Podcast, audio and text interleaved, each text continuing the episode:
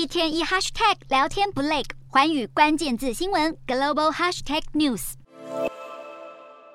报复克里米亚大桥遭攻击，俄罗斯十号清晨对乌克兰各大城市发动大规模飞弹攻击，重创至少八个州和首都基辅市的关键基础设施。这波轰炸对乌克兰能源系统的打击是开战以来规模最大的一次，整条能源供应链都受到飞弹攻击，让当地供电相当艰难。当局呼吁民众尽可能减少用电。乌克兰能源部也发表声明表示，由于火力发电和变电站被击中，必须暂停向欧盟出口电力。欧洲能源危机雪上加霜，欧洲国家争相寻找能够取代俄罗斯的能源供应来源。欧盟能源事务官员十号拜访北非国家阿尔及利亚，希望双方能够加强合作，让欧盟能源供应更加多元化，减少对俄罗斯的依赖。能源高度仰赖进口的德国，九月底提出举债两千亿欧元来压低国内的能源。价格，这项计划包含动用九百六十亿欧元补贴德国企业和家庭的能源成本。